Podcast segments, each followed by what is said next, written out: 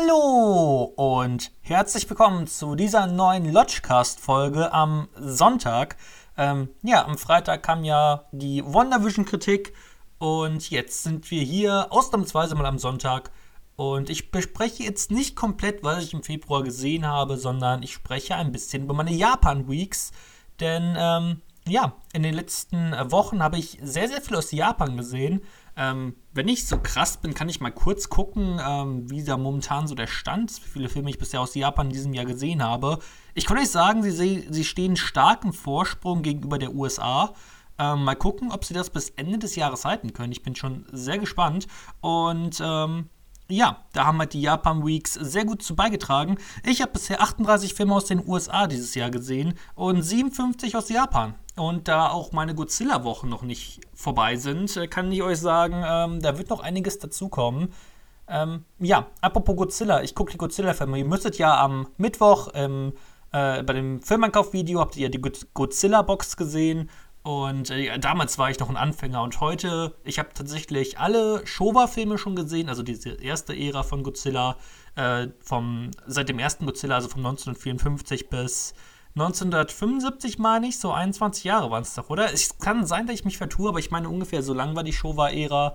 Ähm, und mit der Heisei-Ära bin ich momentan zum jetzigen Standpunkt fast durch. Und ja, dann geht es nach zur Millennium-Ära. Ähm, das ist dann äh, ab 2000, äh, beziehungsweise ich glaube, der erste ist von 1999, kann mich aber täuschen. Und ähm, ja, dann werde ich mir noch Shin Godzilla und die US-amerikanischen Remakes angucken, damit ich für Godzilla vs. Kong äh, bereit bin. Und ich bin sehr bereit dafür. Ich habe so viel Bock auf Godzilla vs. Kong. Ähm, ich freue mich schon richtig stark auf den und ich hoffe, ja, dass wir den auch bald zu sehen bekommen. Ähm, ja, im schlimmsten Fall werde ich mir, denke ich, den über VPN angucken mit äh, HBO Max. Aber ich hoffe natürlich auch, dass der dann ähm, ja, im Kino irgendwann in Deutschland zu sehen sein wird. Hoffentlich noch dieses Jahr. Ich drücke da einfach mal die Daumen, vielleicht im Sommer. Ähm, Wenn es den auf jeden Fall im Kino nochmal gibt, dann werde ich den zu 100% nochmal gucken. Ähm, ich denke schon. Also ich, ich werde den zu 100% eigentlich nochmal im Kino gucken. Er kann mich nicht so stark enttäuschen, dass ich den nicht nochmal im Kino gucke. Das ist eigentlich unmöglich. Deswegen, ähm, ja, bin ich da einfach mal sehr, sehr äh, positiv. So, kommen wir zu meinen Japan-Weeks. Äh, ich muss mir erstmal selber so ein bisschen auf die Schulter klopfen. 20 Filme, ich habe zu jedem eine Review geschrieben. Und ähm, ja, ich würde sagen, wir fangen mit dem ersten an. Das war The Life of Oharu. Und äh, The Life of Oharu ähm, habe ich in der Criterion Collection, da ich den Regisseur sehr wundervoll finde. Und das ist Kenji Mitsuguchi.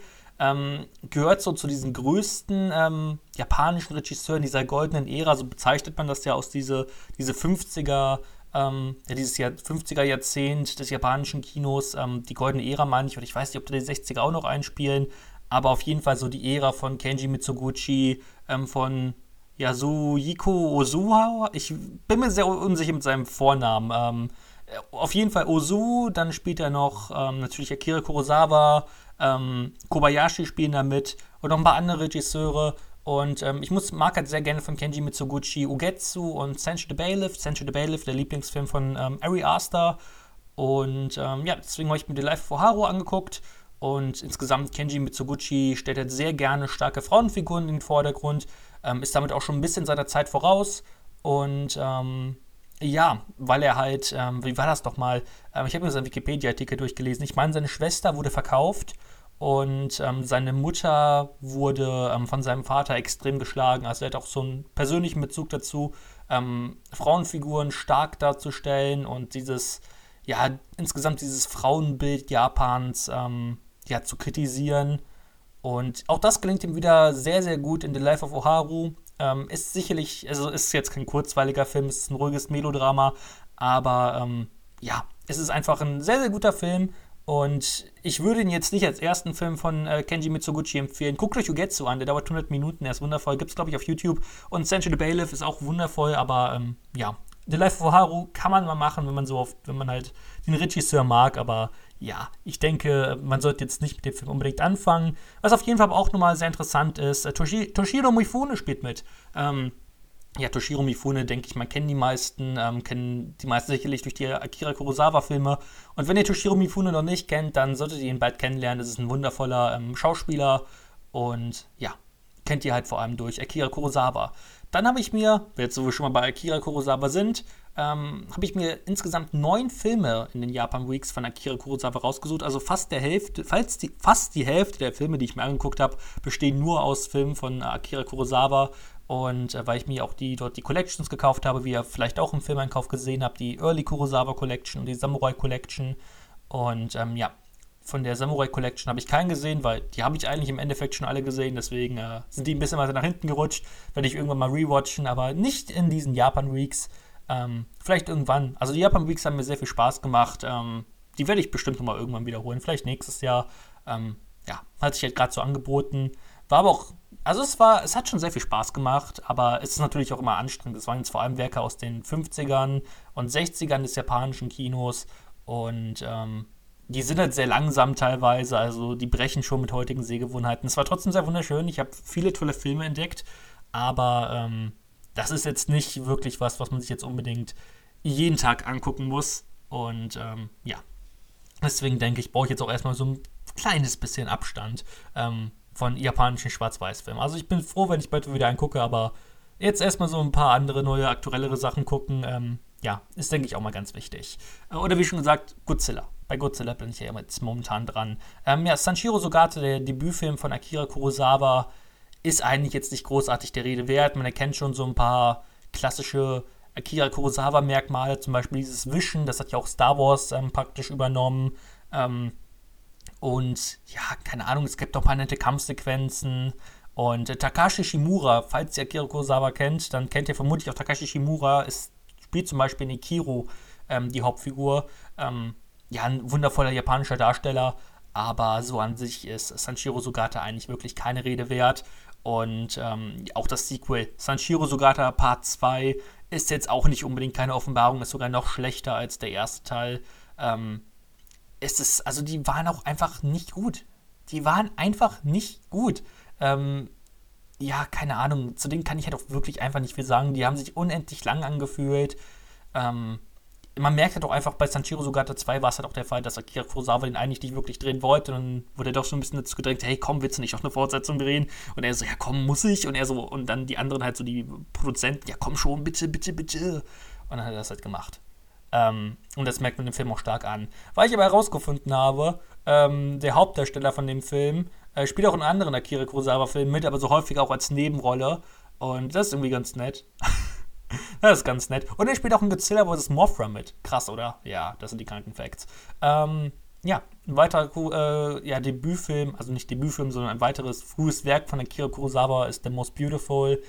Und ähm, ja, das Problem an dem Film ist, ich meine, Japan ist ja vor allem in den 50ern noch ein sehr, oder der ist, glaube ich, 45 oder 46 entstanden. Ich meine 44, ich meine, der ist noch im Zweiten Weltkrieg entstanden. Ja, genau, 1944.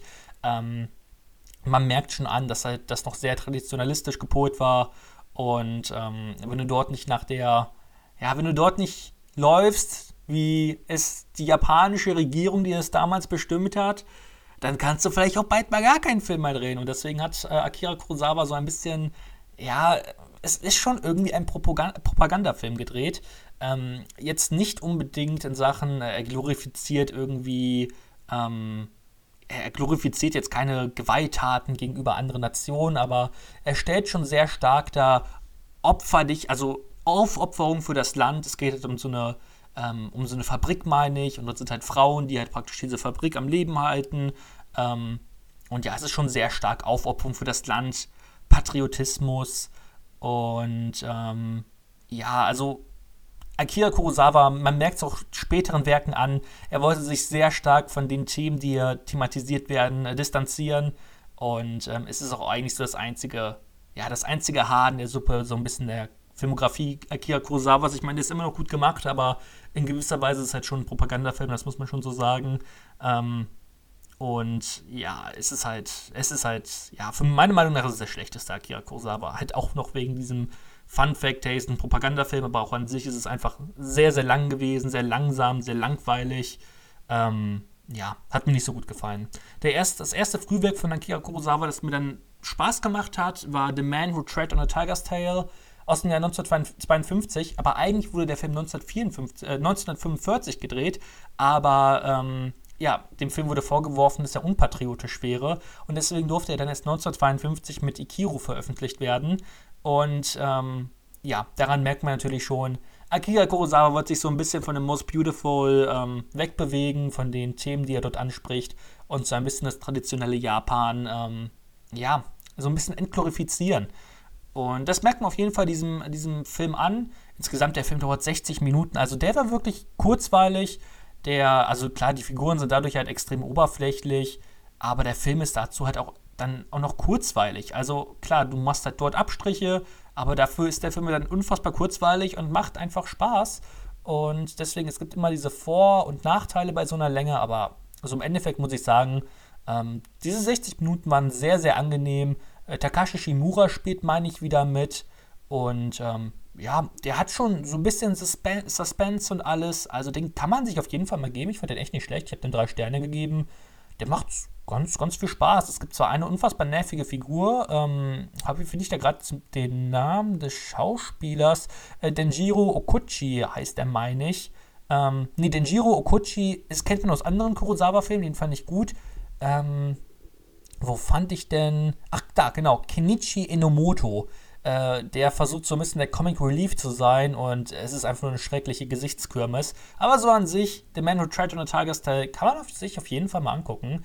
Ähm, und dann habe ich endlich etwas gesehen, weil ich mir ja seit Wochen, seit Monaten vorgenommen habe. Ich habe die damals zu meinem Geburtstag bekommen. Und endlich habe ich diese Monu Monumental-Film-Trilogie gesehen. Ich rede natürlich von The Human Condition. Ähm, erster Teil No Greater Love, zweiter Teil Road to Eternity und dritter Teil A Soldier's Prayer. Ähm, ja, ich habe die Human Condition gesehen und ich werde keine Kritik dazu machen, ähm, wie es eigentlich wollte, aber nein, ich werde ich werd keine Kritik zu den Filmen machen, einfach weil die können sehr gut für sich selber sprechen. Da muss ich jetzt nicht großartig nur eine Kritik machen. Ähm, ja, der erste Human Condition Film ist ähm, auf jeden Fall einer der besten Filme des, äh, des, der Japan Weeks. Ich würde sagen, ein Film steht noch vor ihm, aber der ist wundervoll. Ähm, Regisseur ist Masaki Kobayashi. Der hat schon Quaidan gemacht, den ich grandios finde. Der hat Harakiri gemacht, den ich grandios finde, der ja auch von allen, also auf allen Filmwebsites ist Harakiri in der Top 20 der besten Filmen, äh, der besten Filme aller Zeiten. Samurai Rebellion ist auch wundervoll mit, äh, ja, auch mit wundervollen Darstellern. Äh, Toshiro Mifune zum Beispiel. Und äh, ja, The Human Condition ist halt so ein bisschen das Magnus Opo, Magnum Opus von ähm, Masaki Kobayashi, der auch selber, ähm, ja, selber autobiografische ähm, Bezüge in den Film einliefert. Er war selber ähm, starker Pazifist und ja, hat so ein bisschen seine Einflüsse halt in dieses Werk mit einfließen lassen. Ähm, worum geht's? Es geht um den Protagonisten Kachi, der ähm, seine humanistische Denkweise versucht, in einem Gefangenenlager durchzusetzen, zumindest in Teil 1. Und äh, dies findet eigentlich weder Anklang bei den gefangenen Chinesen, ähm, die trotz allem fliehen wollen, obwohl er halt praktisch denen das Bestmögliche liefern möchte, was so möglich ist, was halt schwierig ist in einem Gefangenenlager, vor allem halt, wenn die militärischen Anführer ähm, vollkommen dagegen sind und sagen Zwangsarbeit. Und das ist schwierig. Und da stößt halt so der Pazifismus von Kaji an seine Grenzen. Ähm, die Figurenzeichnung ist halt wirklich großartig. Also vor allem halt Kaji, den wir über die drei Teile verfolgen, ist halt eine wundervolle Figur nimmt, ähm, ja, es gehört zu den komplexesten Filmfiguren, ähm, die ich so jemals gesehen habe, vor allem halt dann in diesen drei Filmen. Ähm, ich meine, ich kann, möchte jetzt eigentlich vor allem nur auf den ersten eingehen, da irgendwie alles andere ja schon irgendwie ein Spoiler wäre. Ähm, aber wir haben da halt einfach Tatsuya Nakadai, den man auf jeden Fall sich merken muss, wenn man äh, sich, wenn man irgendwie sich mit dem japanischen Kino der goldenen Ära halt ähm, beschäftigen möchte, der in unzähligen Meisterwerken mitgespielt hat. Vielleicht kennt ihr auch Ran, ähm, Ran spielt er auch mit. Dann halt, ähm, er spielt dort diesen. Gott, ich habe schon ewig nicht mehr angesehen. Warum habe ich Ran erwähnt? Äh, wen spielt er denn dann auch nochmal? Ähm, den Mann mit dem langen Bart. Also praktisch die Hauptfigur. Ähm, die Hauptfigur spielt praktisch äh, Tatsuya Nakadai. Und ähm, der dann so ein bisschen wahnsinnig wird. Ich muss mal wieder ransehen. Aber den gibt es halt nur auf Amazon Prime auf Deutsch und deswegen, ja. Ah, ich muss mir eigentlich mal ran, äh, ran kaufen. Da muss ich mal ran, ne? und ähm, ja, ich muss halt auch sagen, dass es halt hier wieder so der Fall ist, dass Krieg überhaupt nicht glorifiziert wird. Es gibt keinen Patriotismus, sondern The Human Condition ist halt wirklich, ja, es zeigt einfach so ein bisschen, wie der Zweite Weltkrieg für so einen japanischen Soldaten war. Und es ist heftig, grausam, ähm, man muss irgendwie überleben und innerlich zerbricht man durch das ganze Leid, das halt um einen passiert. Ähm, die Bilder sind monumental in allen Filmen und ähm, ja, es ist halt einfach krass. Also selbst die Laufzeit von 206 Minuten, klar merkt man die an. Ich meine, es sind 206 Minuten, das ist schon einiges. Aber ähm, die braucht der Film einfach auch. Also ich könnte jetzt nicht eine Szene aus dem Film rausschneiden. Der Film braucht halt einfach diese 206 Minuten. Und ähm, die stören eigentlich jetzt auch nicht wirklich. Insgesamt hatte Human Condition auch nichts von seiner Aktualität so wirklich verloren. Und ähm, es ist ja, es ist einfach noch erschreckend, dass eigentlich diese perverse Grausamkeit noch in unserer, also wir glauben, kultivierten Welt ähm, trotzdem noch täglich Anklang findet. Und es zeigt eigentlich halt, wie, ja, wie schrecklich Krieg ist und ähm, warum es eigentlich von jedem Menschen das Ziel sein sollte, ähm, Krieg zu vermeiden, denn im Endeffekt leidet darunter halt vor allem die Zivil Zivilbevölkerung und das arbeitet, arbeitet halt die Human Condition über neuneinhalb Stunden halt grandios heraus. Ähm, zu Teil 2, ich fand den Ticken zu lang, deswegen habe ich dem nur vier Sterne gegeben so an sich trotzdem ein sehr, sehr interessanter Film. Ähm, hat auch Bezüge zu anderen Kriegsfilmen, also hat auch sehr viele ähm, aktuelle, also aktuell ist vielleicht das falsche Wort, aber ich denke da vor allem an, äh, an einen Kriegsfilm von Stanley Kubrick, hat er sehr stark orientiert, also da hat sich Stanley Kubrick bestimmt sehr stark an diesem Film orientiert. Und ähm, ja, die Human Condition 3 ist dann ähm, ein sehr, sehr guter Abschluss ähm, vielleicht ein Ticken zu lang. Also wirkte für mich eigentlich genauso lang wie der erste Teil, aber der dritte Teil dauert halt 20 Minuten äh, kürzer. Also, ähm, ja, muss ich schon sagen, ähm, der hat schon tolle Szenen, der dritte Teil, aber für mich ist wirklich der erste Teil von The Human Condition der beste. Ähm, es ist jetzt aber auch wieder so eine Filmreihe, also die werde ich jetzt vermutlich nicht dieses Jahr nochmal gucken. Also die muss man so erstmal so ein bisschen auf sich einwirken lassen und ähm, ja, vielleicht nächstes Jahr, vielleicht in zwei Jahren werde ich mit ihm nochmal angucken. Vielleicht bekommt dann der erste Teil seine verdienten 5 von 5 Sterne dann. Äh, vielleicht der dritte Teil auch, wer weiß. Aber ähm, ich kann euch auf jeden Fall sagen, wenn ihr die Human Condition euch irgendwie ansehen wollt oder kaufen wollt, dann macht es. Also es sind wirklich wundervolle Filme. Und Masaki Kobayashi ist halt auch einfach ein wundervoller Regisseur, der diese monumentalen Bilder unfassbar stark einfängt. Also das sind wirklich teilweise Szenen, die wird man nie, nie wieder vergessen und da ist echt jeder Teil dann ähm, ja echt sehenswert. So, kommen wir zum nächsten Film. Wieder zurück zu Akira Kurosawa und äh, das ist No Regrets for Our Shit. Oh Gott, jetzt kommt wieder ah, Youth.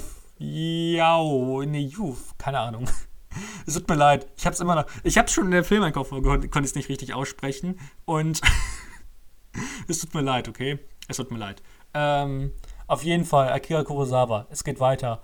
Ähm, ja, bei dem Film habe ich eigentlich auch gar nicht viel zu sagen. Er beschäftigt sich wieder mit so ein bisschen mit dem Japan kurz vor dem Zweiten Weltkrieg.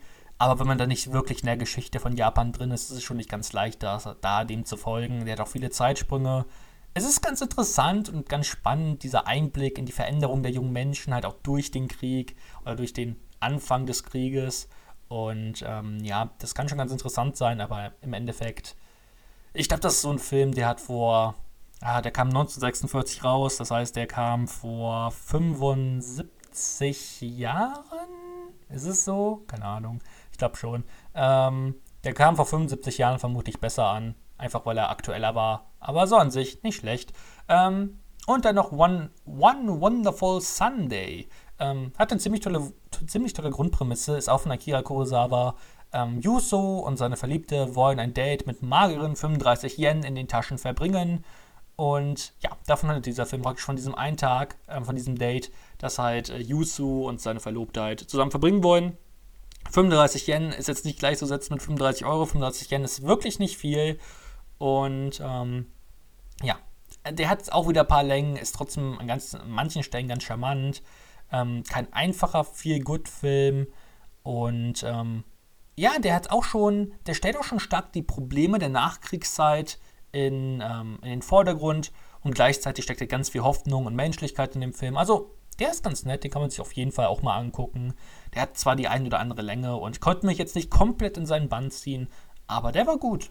Der war, der war gut.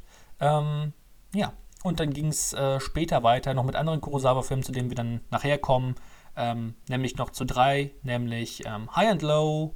Dann habe ich noch ähm, Der Suosala und Rhapsody in August gesehen, die auch alle von Akira Kurosawa sind. Zuerst habe ich aber Fires on a Plane gesehen. Fires on a Plane ist ähm, ein japanischer Antikriegsfilm. man kann auf jeden Fall sehen, ich habe mich mit Kriegsfilmen beschäftigt. Ich bin ja insgesamt ein Fan von Kriegsfilmen, einfach weil sie halt so grausam sind und ähm, so brutal. Und ich mag es halt sehr gerne, wenn halt so ein bisschen ähm, und so und halt auch schon verstörend. Und ich mag es halt einfach, wenn auch dann so ein bisschen das Gezeigte ähm, ja praktisch so entglorifizierend ist. Ich finde das immer sehr cool, weil es halt auch so ja düster, brutal. Ich habe es gerade schon gesagt. Das mag ich einfach im Kriegsfilm. Und ähm, erschreckend. Ich glaube, erschreckend trifft es manchmal auch ganz gut und so kaum vorstellbar, ähm, dass das damals vor, ja, vor nicht mal 100 Jahren, vor 80 Jahren praktisch, ähm, wirklich über, über einige Jahre, über sechs Jahre dort im Zweiten Weltkrieg oder in anderen Ländern ja noch länger ähm, oder kürzer, ähm, so eine Grausamkeit herrschte und einfach unsere, teilweise unsere Großeltern einfach das noch miterlebt haben. Das ist, boah, das ist so krass, wenn man sich das vorstellt. Ähm, ja, Fires on a Plane beschäftigt sich halt auch wieder mit ähm, dem Zweiten Weltkrieg. Die Handlung setzt äh, dabei aus japanischer Sicht auf Leyte, auf den Philippinen ein.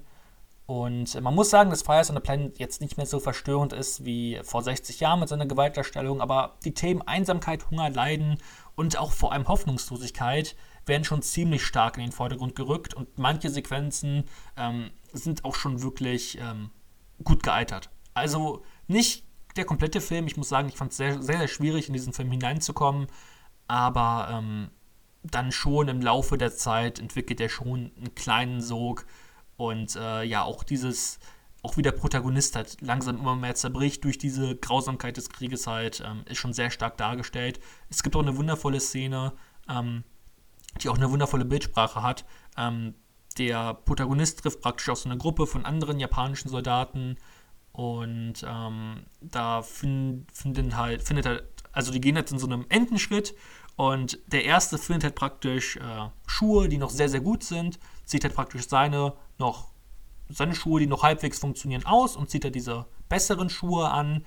Dann kommt halt der danach, ähm, der halt sehr, sehr schlechte Schuhe hat und sieht diese Schuhe, die halt von, von seinem Chef sind, die so in, in Ordnung sind und zieht halt die Schuhe an und dann kommt halt einer zum Schluss und der hat also die Schuhe kann man eigentlich gar nicht mehr anziehen. Es sind praktisch keine richtigen Schuhe mehr. Und er zieht dann halt die Schuhe an, die eigentlich auch schon nicht mehr gut sind, aber halt einen Ticken besser. Und ja, das geht halt noch so ein bisschen so weiter. Ähm, das ist halt so eine wundervolle Szene mit Bildsprache und zeigt eigentlich auch den Egoismus. Also es kommt nicht darauf an, dass alle überleben, sondern jeder denkt nur an sein eigenes Überleben. Und ähm, ja, das fand ich einfach sehr, sehr interessant. Auch der Soundtrack war sehr stark, das hat mich so ein bisschen an der Weiße Hai erinnert, denn ähm, dieser tritt zum einen sehr häufig äh, plötzlich auf und steigert sich dann immer mehr vom Tempo, was man halt auch so ein bisschen als Metapher für die Psyche Tamuras sehen kann. Tamura ist die Hauptperson. Und ja, es war auf jeden Fall ein sehr interessanter Film. Klar, ein Ticken zu lang, aber, oder ein Ticken zu langsam, eher zu lang, nicht, sondern ein Ticken zu langsam vielleicht. Ähm, und sonst so an sich, aber auf jeden Fall sehr sehenswert. Ich möchte auch noch unbedingt von dem gleichen Regisseur Kon Ichikawa ähm, The Burmese Harp sehen. Ein weiterer sehr gut bewerteter ähm, Kriegsfilm. Und ich bin sehr, sehr interessant an diesen diese Genres, die der Film angeblich bedient, sind sehr interessant. Drama, okay. Musik, okay. War, ähm, Krieg, also ja. Ähm, ich bin mal sehr gespannt, wie er Musik und Krieg miteinander verbindet. Das klingt irgendwie ziemlich interessant. Es geht auch irgendwie um ähm, ja, Mönche, buddhistische Mönche. Ich bin sehr gespannt. Ähm, sieht auf jeden Fall sehr interessant aus. Werde ich mir bestimmt irgendwann mal ansehen. Irgendwann. Vielleicht meinen zweiten Japan Weeks. Mal gucken. So, dann kommen wir zu einem weiteren sehr großen Highlight, dem vermutlich drittbesten. Ich würde sagen, der. Ah, schwierig. Doch, ich würde sagen. Ah, ich glaube, ich würde schon sagen, der drittbeste ähm, Film der Japan Weeks, oder? Äh, lass mich mal kurz in mein äh, Akira Kurosawa Ranking gucken. Doch, der drittbeste. Ähm, der drittbeste Film meiner ähm, Japan Weeks ist High and Low. Ähm, eine der ja, legendärsten Krimi-Filme aller Zeiten von Akira Kurosawa, wenn überrascht ist. Ähm, hat halt auch mit Toshiro Mifune und Tatsuya Nakadai und Takashi Shimura praktisch drei der legendärsten japanischen Darsteller dieser goldenen Ära halt an Bord im Cast. Und ah, allein das ist halt schon so unfassbar toll, diese Schauspieler halt mal in einem Film zu sehen. Ähm, ja, und ja, was soll ich zu High and Low sagen? Ähm, ist, ich hatte einen immensen Hype, muss ich sagen. Also ich habe mich unfassbar auf den gefreut, denn ich mag auch einfach Krimis. Und ähm, also man merkt halt, dass es halt einfach ein Treffen der Giganten ist. Man hat Toshiro Mifune, der eine wundervolle Rolle spielt, man hat Tatsuya Nakadai, der eine wundervolle Rolle spielt. Und ähm, ja, man merkt auch einfach diesen gesamten Film an, er will kein einfacher Krimi sein, sondern er hat auch was Gesellschaftskritisches an sich.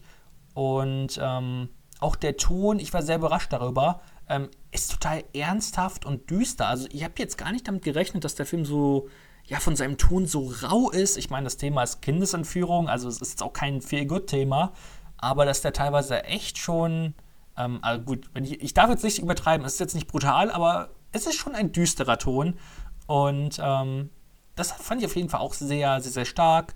Ähm, es gibt auch, ich finde auch einfach dieser Einblick in die Polizeiarbeit, der dort gezeigt wird, ist unfassbar stark.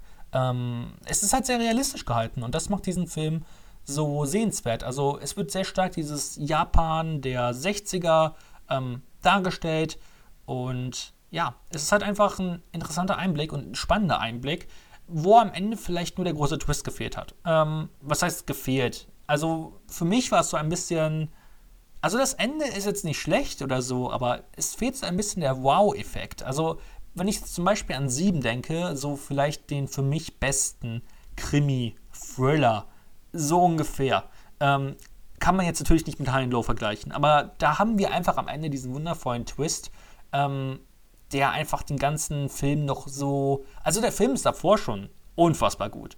Aber dieser letzte Twist, dieser, dieser letzte Wow-Effekt, macht halt praktisch 7 erst zu 7. Er macht diesen Film erst so bitterböse und so, ähm, ja, einfach so, dass man ihn nie wieder vergessen kann. Und das hat mir so ein bisschen bei Heinz Low gefehlt. So dieser eine Punkt, den ich nie wieder vergessen werde.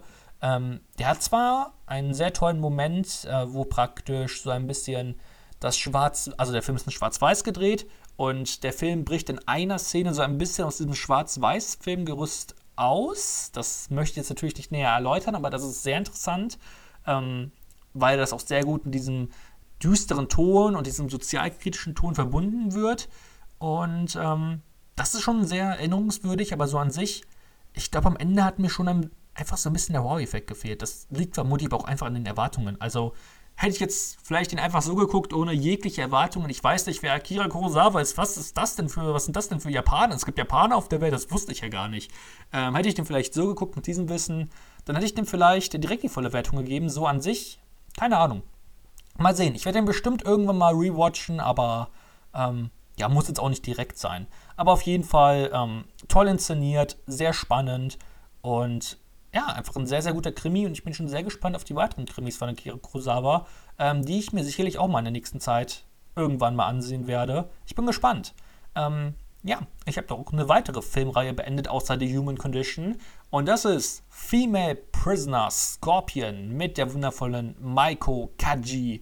Maiko Kaji kennt vielleicht die meisten als Lady Snowblood, ähm, wenn ihr sie überhaupt kennt. Auf jeden Fall, sie hat, sie hat Augen, guckt ihr nicht in die Augen. Ich glaube, dann, dann werdet ihr sterben. Sie hat so einen richtigen Todesblick. Und ähm, ja, Female Prisoner Scorpion, da könnte ich eigentlich fast ein eigenes Video mal zu machen. Ich muss mal überlegen.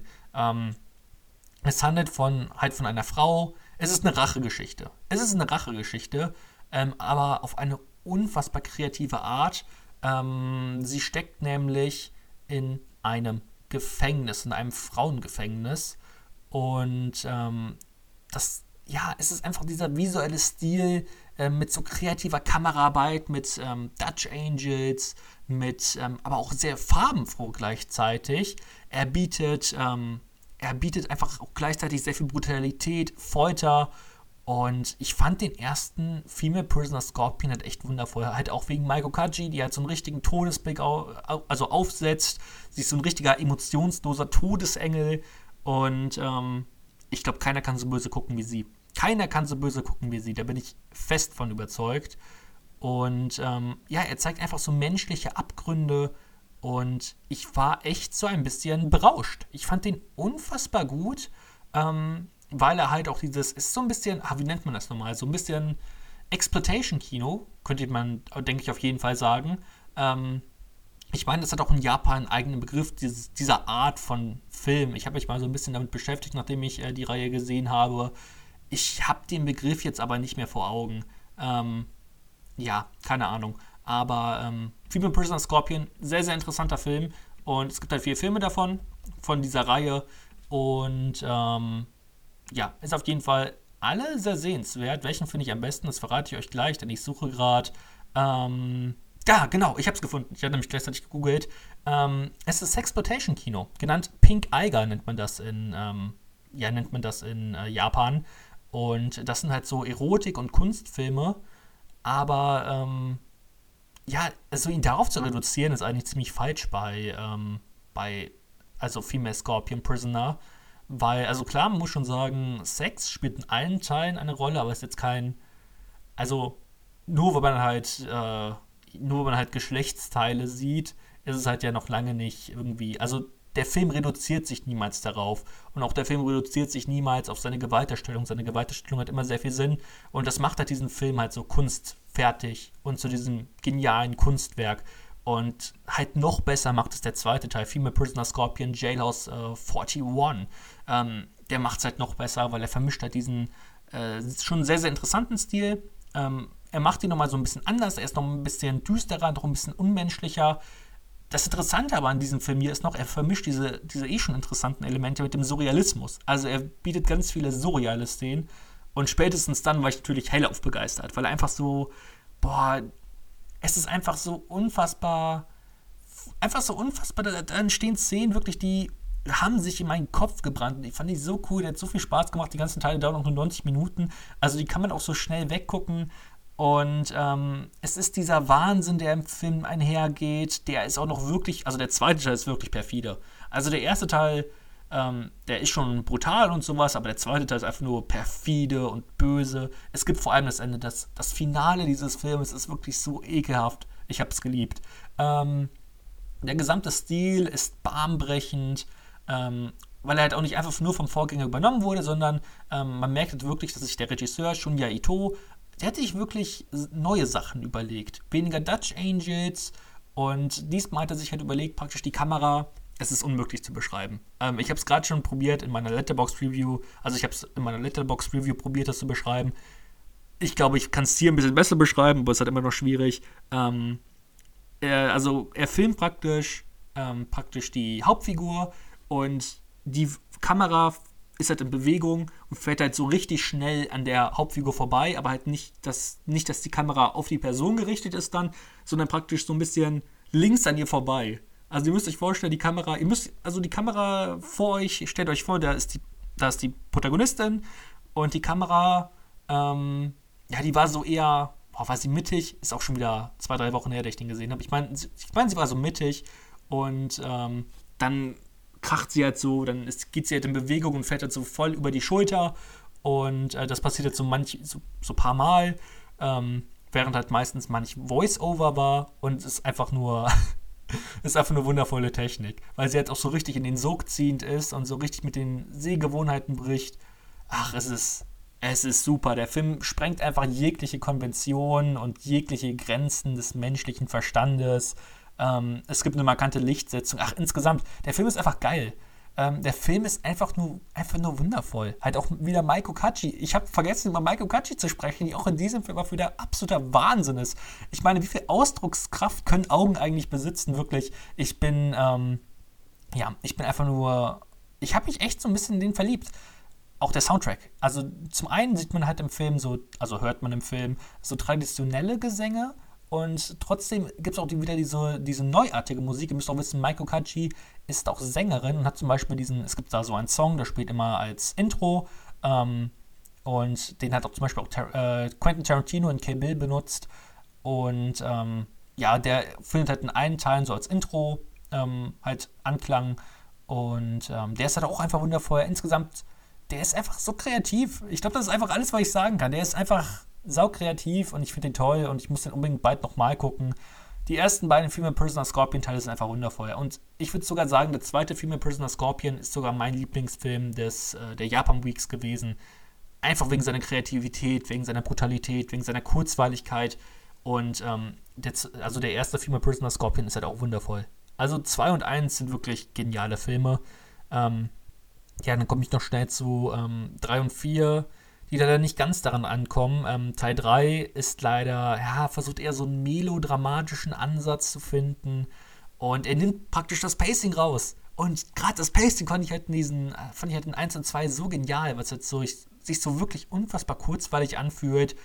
Aber ähm, ja, er ist halt einfach sehr viel langsamer und es wird auch dieses, ja, dieses experimentelle und avantgardistische, also dieses sehr kreative, jetzt im zweiten Teil halt dieses surrealistische, wird komplett rausgenommen. Ich meine, ich finde es sehr schön, bei Female Prisoner Scorpion ist es halt wirklich so, dass sich jeder Teil neu erfindet. Jeder Teil hat einen eigenen Stil. Das ist sehr cool. Und deswegen respektiere ich trotzdem den dritten Teil. Aber er ist für mich halt einfach so viel schlechter, weil er halt sich nicht neu erfindet auf so, ja, auch so für mich kreativere Art und Weise, indem er mit Sehgewohnheiten bricht, sondern es halt einfach sehr viel realistischer und langsamer und melodramatischer und ich meine, die Story war doch eigentlich nie das, weshalb wir den Film geguckt haben. Also ich meine, die Story von den Filmen ist ja nicht schlecht, aber für mich ist es halt einfach diese kreative Mischung aus Kamera, aus Visualität, aus, aus Maiko Kaji, aus dieser Brutalität und diesen, ja, einfach diesen tollen Ideen. Das hat für mich diese Reihe ausgemacht und so dann einen realistischeren, ruhigeren An ja, Platz zu finden. Ich weiß nicht, das hätte ich jetzt nicht unbedingt gebraucht.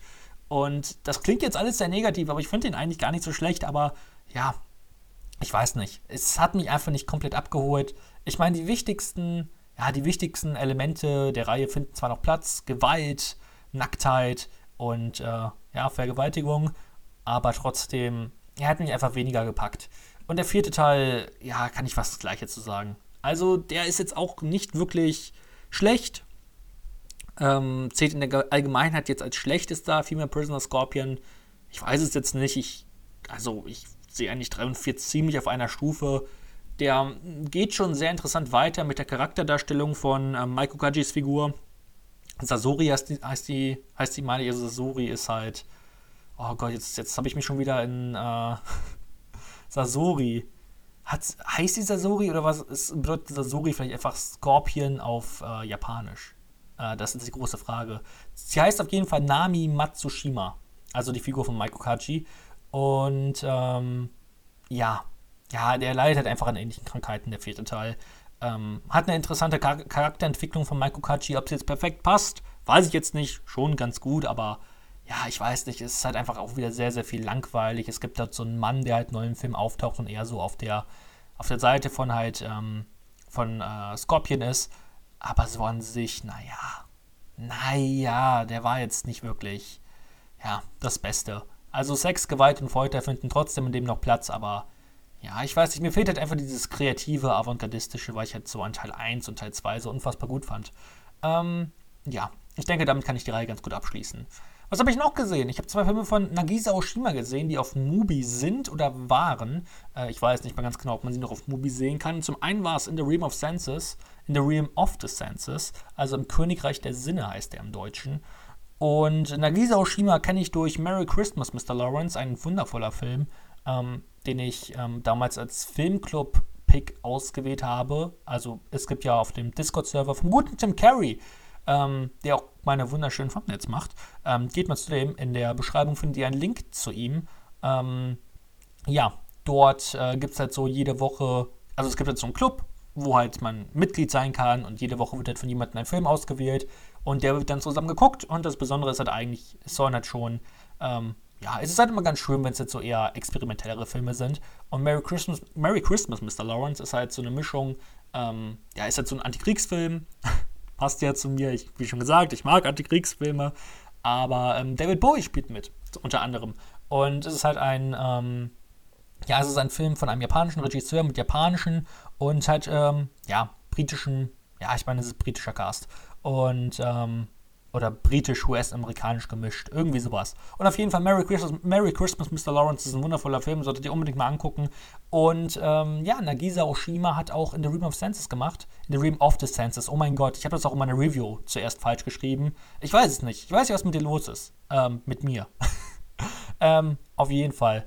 Ähm, ja, in The Realm of the Senses ist halt im Endeffekt, im Endeffekt schon irgendwie so ein, hat schon Anleihen eines Pornos.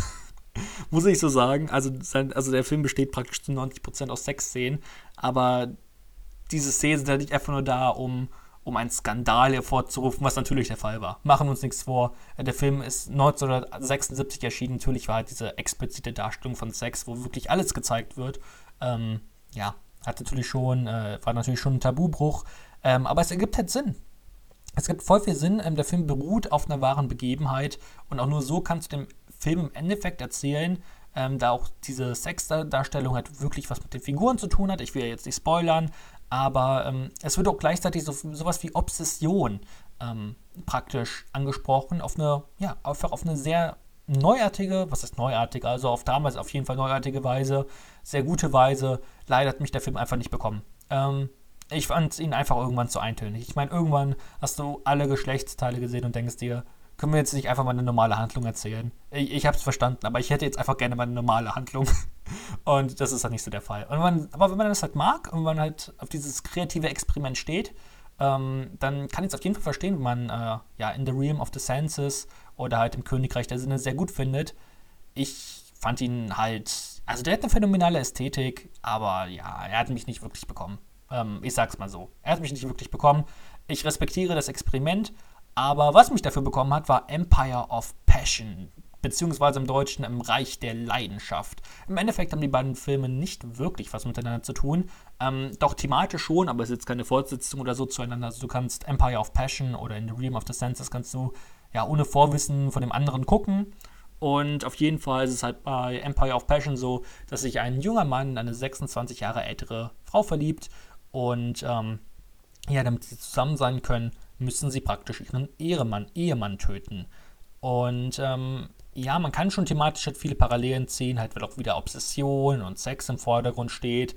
Gleichwohl ist es halt deutlich weniger expliziter Sex und es ist halt, also es ist schon deutlich konventioneller, aber es ist trotzdem noch für unsere heutigen Sehgewohnheiten ziemlich unkonventionell, was halt sehr langsam erzählt ist. Es gibt aber so ein paar leichte Horrorelemente, die natürlich mir wundervoll gefallen haben, gefallen haben, gefallen haben. Oh mein Gott, meine Stimme wundervoll gefallen haben. Äh, ich mag ja eh so ein bisschen das japanische Horrorkino der 60er, weil Quaidan, Quaidan ist auch wundervoll. Ähm, es ist halt kein richtiger Horror, wie wir uns heutzutage diesen Horror halt vorstellen. Es sind halt eher so leichtere Horrorelemente. So stellt euch vor, ihr seid ähm, auf einer Geisterbahn. Ich denke, das trifft es ganz gut. Jetzt, also nicht keine Jumpscares oder sowas, aber ja, es ist eher so, ist, ja, sie, ja, diese Horrorelemente gehören doch irgendwie zur Jap japanischen Kultur und deswegen es ist schwierig zu beschreiben. es ist schwierig zu beschreiben. Aber ähm, der macht auf jeden Fall schon irgendwie Spaß. Okay, das Pacing könnte gerne schneller sein, aber so an sich äh, macht auf jeden Fall Empire of Passion schon Spaß und ich hatte, hatte mit dem eine gute Zeit. Ähm, ja, seine leichten Horror-Elemente machen den Film schon sehr sehenswert. Ähm, jetzt kommen noch zwei Filme, dann sind wir tatsächlich mit meinen Japan-Weeks durch. Und äh, das eine ist Der so Usala und ich sehe gerade, es ist ja eine Schande, ich habe vergessen, äh, in meiner Liste hier die Review von dem Film ähm, hinzuzufügen. Das ist sehr schrecklich. Ähm, ja, dann muss ich die kurz raussuchen. Auf jeden Fall, der Sosa, da könnt ihr auf YouTube gucken, unter dem Moos-Film-Kanal. Ist nämlich kein japanischer Film, sondern wurde von den, äh, ja, wurde von der UdSSR ähm, produziert und beziehungsweise von Moos-Film. Und weil Moos-Film Ehrenbrüder sind, ähm, könnt ihr halt dort den Film äh, kostenlos auf YouTube gucken mit englischen Untertiteln. Und ich kann euch sagen, macht es. Ähm, der Susala beruht auch wieder auf einer wahren Geschichte. Und ähm, es ist halt einfach ein, ein sehr. Es ist kein einfacher Feelgood-Film. Es ist schon deutlich ähm, tiefgründiger als jetzt einfacher Feelgood. Ähm, sondern es ist schon. Ja, es ist, es ist nicht ganz leicht. Ähm, er, er, ist schon ziemlich leichtfüßig so an sich. Der verfliegt auch tatsächlich ziemlich schnell. Also trotz seiner Laufzeit von, ich glaube, 140 Minuten. Also der Film dauert schon so ein bisschen. Aber ähm, vor allem halt diese liebevollen Figuren und die echt tollen schauspielerischen Leistungen machen halt diesen Film so, ja, so kurzweilig und so sympathisch. Es wird halt auch wieder eine meiner beliebten, ähm, ja, also wenn man, wenn man sowas thematisiert, dann hat man mich eigentlich immer ähm, zwei vollkommen fremde, die praktisch im Laufe der Zeit immer bessere Freunde werden, obwohl sie aus verschiedenen Kulturen kommen. Es ist praktisch. Das ist praktisch, wenn man darüber einen Film macht. Ich bin immer dabei. Ich mag sowas, okay? Ich mag Freundschaften. Ähm, und deswegen, ja, mit sowas begeistert man mich immer. Ich finde ja vor allem, dass Südkorea so tolle Filme daraus macht, zum Beispiel Secret Reunion Oder JSA, Joint Security Area von Park Chan-wook ist vermutlich für mich das beste Beispiel, wie man so eine Freundschaft am besten darstellt. Und ähm, ja, ich mag sowas einfach. Und gleichwohl hat, gleichwohl ist eigentlich auch ein eigener Charakter in dem Film die Kamera. Ähm, es wird das Usuri-Gebiet aus, äh, in, ich denke mal in Russland wird es sein, ähm, wird halt ähm, eingefangen auf einfach eine richtig schöne Art und Weise, sobald das halt so, dass halt die Bilder zu einem eigenen, schon fast zu einem eigenen Charakter werden, einfach weil sie so das Bild beherrschen und den Zuschauer an den Band ziehen. Es ist einfach ein sehr, sehr schöner Film und ähm, ja, einfach ein, ja, einfach ein schöner Film. Wenn ihr eine gute Zeit haben wollt, guckt euch der Susala an. Er ist jetzt kein einfacher Feel-Good-Film. Ich meine, wir reden hier immer noch vom ähm, japanischen Kino von 1975. Äh, also, ja, der, ja, vielleicht wird es für den einen oder anderen, der sich nicht so mit dem japanischen Kino auskennt, die ein oder andere Länge geben. Aber so an sich, doch, kann man sehr, sehr gut gucken. Macht schon sehr, sehr viel Spaß und ist halt von Akira Kurosawa, also inszenatorisch, schauspielerisch. Also, ja, da, also Akira Kurosawa wusste schon, was er macht. Ich sag's mal so. Ähm, und ja, mein Japan Weeks habe ich dann beendet mit Rhapsody in August, einem der letzten Filme von Akira Kurosawa. Sehr, sehr positiv fand ich die Darstellung von, also der Film behandelt nicht die Atombombenabwürfe von ähm, Nagasaki, also den Atombombenabwurf von Nagasaki, sondern ähm, der spielt praktisch in den, also er wurde 1991 gedreht und ich meine, er spielt auch 1991 oder 90 im Endeffekt. Ähm, und es wird halt trotzdem ganz, ganz viel wieder darauf angespielt, weil halt die Geschichte auch in Nagasaki stattfindet. Und ähm, ja, praktisch der Film handelt von Enkelkindern. Ähm, ah, gut, ja. Wenn ich jetzt die Geschichten beschreibe, wenn ich jetzt die, die Handlung des Filmes beschreiben müsste, würde ich vermutlich auch bis morgen hier sitzen. Ich meine, der Film dauert nur 90 Minuten, aber ich weiß irgendwie nicht, ja, hat der Film eine richtige Handlung? Ist es schon eher so ein, so ein Vibe-Film, so, so, er will so auf seine Summer-Vibes und trotzdem hat er halt im Hintergrund diese sehr, ähm, ja, da versuchen halt Kinder so ein bisschen herauszufinden, was, äh, warum ihre Oma so ist, wie sie ist, äh, was dazu mit den Atombombenabwürfen äh, von 1945 halt zu tun hat. Und wie schon gesagt, die Geschichte spielt in Nagasaki und zum Beispiel reisen sie in einer Szene oder in einer Sequenz, reisen sie halt nach Nagasaki und treffen halt dort auf ähm, ja, sehen halt dort, was halt dort mit Statuen passiert ist, ähm, die halt dort immer noch dargestellt werden. Oder ähm, da sieht man dann so ein Klettergerüst, was ein Klettergerüst, irgendwie sowas, das halt ähm, vollkommen zerstört ist oder vollkommen zerstört wurde, halt durch diesen Atombombenabwurf. Und das führt halt eigentlich vor Augen nochmal, wie unfassbar schlimm das war. Und das ist einfach eines der schlimmsten Ereignisse der Menschheitsgeschichte ist, weil einfach so viele Menschen ähm, gestorben sind. Und wenn man sich dann so Statuen ansieht, die halt diesen Atombombenabwurf überlebt haben, ähm, und man sieht, was die so, also was richtig feste Statuen aus Stein und alles mitgemacht haben, dann muss man schon, dann muss man schon so ein bisschen schlucken. Und ähm, ja, ist auf jeden Fall, hat schon so ein paar Gänsehaut-Momente dabei, aber ähm, das sind auch wirklich diese, die guten Elemente des Filmes. Ansonsten, ja, fand ich ihn eher nicht so gut. Er will einen Generationenkonflikt noch irgendwie zeigen. Der hat bei mir aber nur bedingt geklappt, da ich zum einen die Kinder nicht wirklich gut fand. Liegt vermutlich auch daran, dass ich den Film auf Amazon Prime gesehen habe mit deutscher Synchro, weil es sich anders ging. Aber so an sich, ja, das war wieder so ein Film. Ich fand die Nagasaki-Elemente wirklich sehr interessant, aber alles danach war irgendwie, ja, oder alles, ja, alles, was halt dann nicht diese Nagasaki-Elemente hatte, diese Atombomben, Abwurfelemente waren halt so eher ein bisschen uninteressant. Aber Richard Gere spielt mit. In einem Akira Kurosawa-Film. Es, es kann alles passieren. Glaubt an euch, wenn Richard Gere in einem, in einem Film von Akira Kurosawa mitspielen kann, ich glaube, dann kann hier alles auf der Welt passieren. Ähm, ja, gibt es sonst noch ein paar interessante Filme, über die ich sprechen möchte? Vielleicht noch ganz kurz ähm, könnte ich über, über den einen oder anderen Film sprechen. Zum Beispiel Beispiel ähm, Song of the Mir Miraculous Mind. Ich habe meinen ersten Film von, wie heißt der gute Mann? Ähm, von, von, von Marcel Jankovic gesehen. Äh, den kennt man vielleicht durch Song, äh, wie heißt der nochmal? Sohn der weißen Stute, meine ich. Ähm, hat er gedreht. Ich meine, so heißt er. Ist, ähm, ja, ist so ein bisschen ich habe ihn nicht gesehen, das heißt, es ist schwierig zu beschreiben. Ähm, ich kann euch auf jeden Fall sagen, wie Song of the Miraculous Mind war. Hind. Song of the Miraculous. Oh mein Gott. Song of the Miraculous Hind. Ha. Hind. ähm, auf jeden Fall ist ein total abstrakter Film. Oh mein Gott, ist dieser Film abstrakt. Es ist unfassbar. Ähm, ich muss sagen, hochinteressant, wirklich hochinteressant, äh, weil er halt äh, eine ganz einzigartige Zeichentrickfilmtechnik benutzt, nämlich ähm, ja wirklich abstrakte Bilder und die vermischt er halt mit ähm, der mythologischen Geschichte Ungarns. Ein richtig interessantes Thema, aber ich glaube, wenn man halt kein Ungar ist, kommt man nur sehr, sehr schwer in diesen Film hinein. Und deswegen habe ich mir nach, ja, habe ich mir nach 45 Minuten so gedacht, kannst jetzt enden? Ich meine, ich finde das wirklich cool, was so. Also ich mag die Animation und alles und wie das gezeichnet ist, aber kannst jetzt enden? Ich habe genug die Musik war gut und alles, aber ich kam einfach nicht mehr in diesen Film hinein.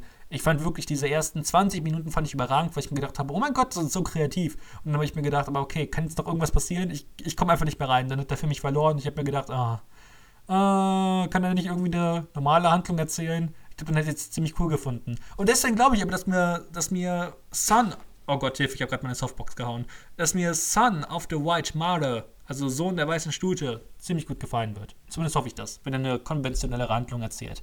Ähm, ja, das war zu dem. Zu dem wollte ich auf jeden Fall noch mindestens ein, zwei Sätze sagen, was ich getan habe. Sonst äh, habe ich On a Silver Globe gesehen. Ein Film von äh, Andrzej Zulawski, den ich ja vor allem durch ähm, ja, Possession richtig toll finde. Possession ist insgesamt ein richtig tolles Horrormeisterwerk. Also guckt euch den unbedingt an. Ähm, ist ein toller Film. Und ja, On a Silver Globe war jetzt auch irgendwie eine, also war eine schwierige Erfahrung, weil es so ein eigensinniges Filmerlebnis war. Ähm, du brauchst auf jeden Fall einen freien Kopf und viel Konzentration und richtig viel Aufmerksamkeit für diesen Film. Denn es ist wirklich ein hoch anspruchsvoller Sci-Fi-Film, der ähm, über mehrere Jahrhunderte spielt und ja einfach absolut Experimentelles. Ich glaube, experimentell trifft es wirklich am besten. Äh, falls ihr Possession gesehen habt, dann könnt ihr euch ungefähr einstellen, worauf ihr euch. Ähm, na gut, ihr könnt euch nicht unbedingt einstellen, worauf ihr dort, was ihr dort seht, aber es ist schon, äh, ist schon, es ist schon sehr experimentell. Und ähm, wenn man sich halt wirklich nicht in der Stimmung befindet, sollte man diesen Film auch nicht gucken. Ähm, ja, er stellt halt schon diesen Wahnsinn dar und ähm, er betreibt starkes Worldbuilding, er hat so eine mythologische Erzählweise und vermischt diese mit heutiger Gesellschaftskritik. Tolle Kostüme, tolles Make-up und gleichwohl dauert der Film halt 160 Minuten und die merkt man ihm halt auch schon irgendwie an. Ähm, vor allem am Anfang fand ich es halt extrem schwer, in diesen Film hineinzukommen, weil du halt wirklich erstmal dieses Overacting und alles, du musst dich halt darauf einstellen. Du musst dich darauf einstellen und sagen, okay, ich gucke mir das jetzt an und dann funktioniert es. Also dann, zumindest hat es dann für mich funktioniert. Also wie es bei anderen Leuten ist, kann ich jetzt nicht sagen, aber für mich hat es dann ziemlich gut funktioniert.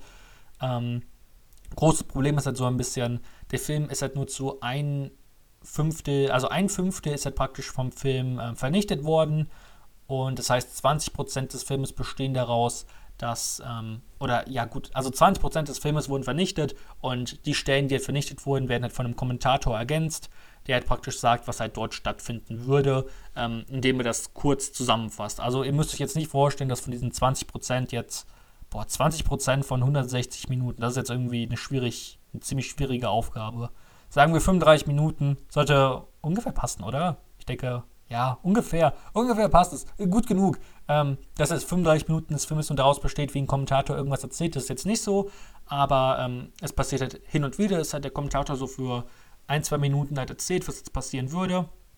Und da gibt es jetzt so Straßenaufnahmen von Krakau und Warschau als Hintergrund. Und ja, das ist halt irgendwie.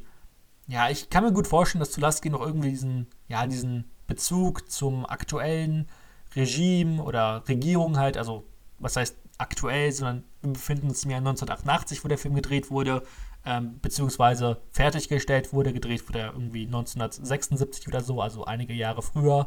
Und halt 1988 wurde er dann fertiggestellt, indem er halt dann noch diese, ja, diese Kommentatoren, äh, diese, diese Kommentierungen halt in den Film eingefügt wurden. Und ja, dieses jetzt Krakau und Warschau dort so als Hintergrund so teilweise zu nehmen, zieht einen so ein bisschen raus aus dem Sog, aber der hat, war schon wirklich teilweise richtig interessant. Und wenn ihr den gucken könnt, dann guckt ihn. Ähm, sonst kann ich noch irgendwas sagen. Early Summer. Ich habe einen weiteren Film von, ähm, wie heißt der? Jetzt kann ich nachgucken. Yasujiro Ozu. Was habe ich nochmal gesagt am Anfang der Folge? Ich weiß nicht mehr. Äh, Yasujiro Ozu. Ich habe einen weiteren Film von ihm geguckt. Ich habe davor nur Tokyo Story gesehen und Early Summer ist ziemlich wundervoll. Ähm, ja, mag ich vor allem wegen Setsuko Hara. ähm, die einfach eine wundervolle Schauspielerin ist, die auch in, wie heißt der Film nochmal? Nein, das ist der Film, den ich nicht aussprechen kann von Akira Kurosawa. No Regrets for Our Youth. Youth. Keine Ahnung. Äh, auf jeden Fall. Ähm, auf jeden Fall, Setsuko Hara spielt mit und sie ist wundervoll. Und allein deswegen mag ich den Film. So an sich hat er auch noch ziemlich interessante Familiendrama-Aspekte. Und ähm, ja, insgesamt, der war ganz nett. Äh, eigentlich ganz cool. Aber ich muss unbedingt mal mehr von äh, Ozu gucken. Yasu, Yasujiro Ozu. Ich meine, so hieß er. Ähm, ja, ich muss unbedingt mal mehr von ihm gucken. Vor allem Late Spring steht wirklich weit oben auf meiner Watchlist. Ähm, und ja, zum Abschluss. Ach, komm, machen wir noch hier zum Abschluss. Äh, den Woodjob fertig. Woodjob ist ein Film von, keine Ahnung, wer war's? Shinobu Yaguchi, kennt niemand, braucht niemand. Auf jeden Fall, Woodjob war der Film, den mir Lindy aufgegeben hat bei Wer wird Filmionär? Epische Folge, guckt euch das an. Und ähm, ja, Woodjob ist ein absoluter Geheimtipp und ich kann nur sagen, guckt euch auch den Film an. Ähm, gibt's auf YouTube und äh, ich hatte wundervolle zwei Stunden. Ich hatte richtig, richtig viel Spaß. Ähm, der Film ist jetzt nicht unbedingt das Kreativste, was jemals sehen werdet, aber wie er damit umgeht, mit seinen, ähm, ja, mit seinen Stilist, also mit seinen, mit seinen, ja, mit seiner Handlung, die halt man schon irgendwie kennt. Da ist er ein Loser, ja, Loser ist er, er ist schon irgendwie ein Loser, ähm, der halt in so einem, ähm, ja, der in so einem neuen Dorf ankommt, ähm, über, ach, was war das, war es ein Ferienjob oder eine Ausbildung, irgendwie sowas. Und auf jeden Fall zum Holzfällen. Und ähm, bekommt er dort so einen kleinen Job in so einem kleinen Dörfchen und er verliebt sich halt immer mehr in das kleine Dörfchen und in eine junge Dame, die halt auch in diesem Dörflein wohnt. Also ziemlich bekannte Story, aber wie der Film das umsetzt, ist grandios. Ziemlich wundervoll. Äh, vor allem durch das Ein Einfangen der Landschaft wirklich, da seht ihr Wälder Japans, da denkt man sich nur, da will ich unbedingt hin, äh, wenn Corona vorbei ist, da fliege ich direkt hin. Und ja, er ist auch gleichweise, gleichweise, gleichweise, keine Ahnung. Er ist auch ziemlich lustig auf jeden Fall. Das wollte ich damit sagen. Er ist lustig.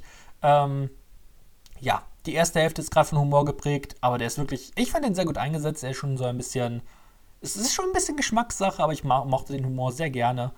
Und ähm, ja, klar, man hätte die Geschichte vielleicht noch etwas kürzer erzählen können. Gleich, also es tritt halt eigentlich schon keine Langeweile auf. Und ja, das ist eigentlich ziemlich wundervoll. Woodjob war ein ziemlich toller Film. Danke, Lenny, dass du mir den aufgegeben hast. Ich hatte sehr, sehr viel Spaß. Und ich kann euch eigentlich wirklich nur sagen, guckt euch den an. Also es ist einfach ein liebenswürdiger Feel-Good-Film. Und ähm, der euch einfach zwei Stunden lang ein gutes Gefühl bereiten möchte. Ich für euch, ich habe euch ja 57 Minuten gerade ein gutes Gefühl bereitet. Ähm, ich merke langsam, meine, meine, meine Sprechfähigkeiten werden immer schlechter. Und äh, ich denke, das ist dann jetzt auch der Punkt, mit dieser Lodgecast-Folge aufzuhören. Ich denke, oder ich hoffe, ich denke nicht, aber ich hoffe, ihr hattet viel Spaß. Ähm, ja, es wird auf jeden Fall, ich weiß noch nicht genau, ob nächste Woche, irgendwann wird auf jeden Fall in diesem Monat noch eine Folge Wer wird Filmionär erscheinen, mit einem wundervollen Gast, freue dich darauf. Äh, Filmmusik-Quiz wird zurückkehren. Ähm, freitags wird auch ziemlich nice. Kommt ein Horror-Special, freut dich darauf, wenn ihr das Filmmusik-Quiz mögt. Und ansonsten verrate ich noch nicht, was so diesen Monat für euch äh, ja, hervorkommt, was für Videos. Könnt ihr auf jeden Fall freuen. Und wir sehen uns dann oder hören uns dann oder was auch immer, sehen uns wieder. Ähm, ja, wenn wir uns wiedersehen. Und bis dahin, tschüss, habt einen schönen Tag, guckt einen guten Film.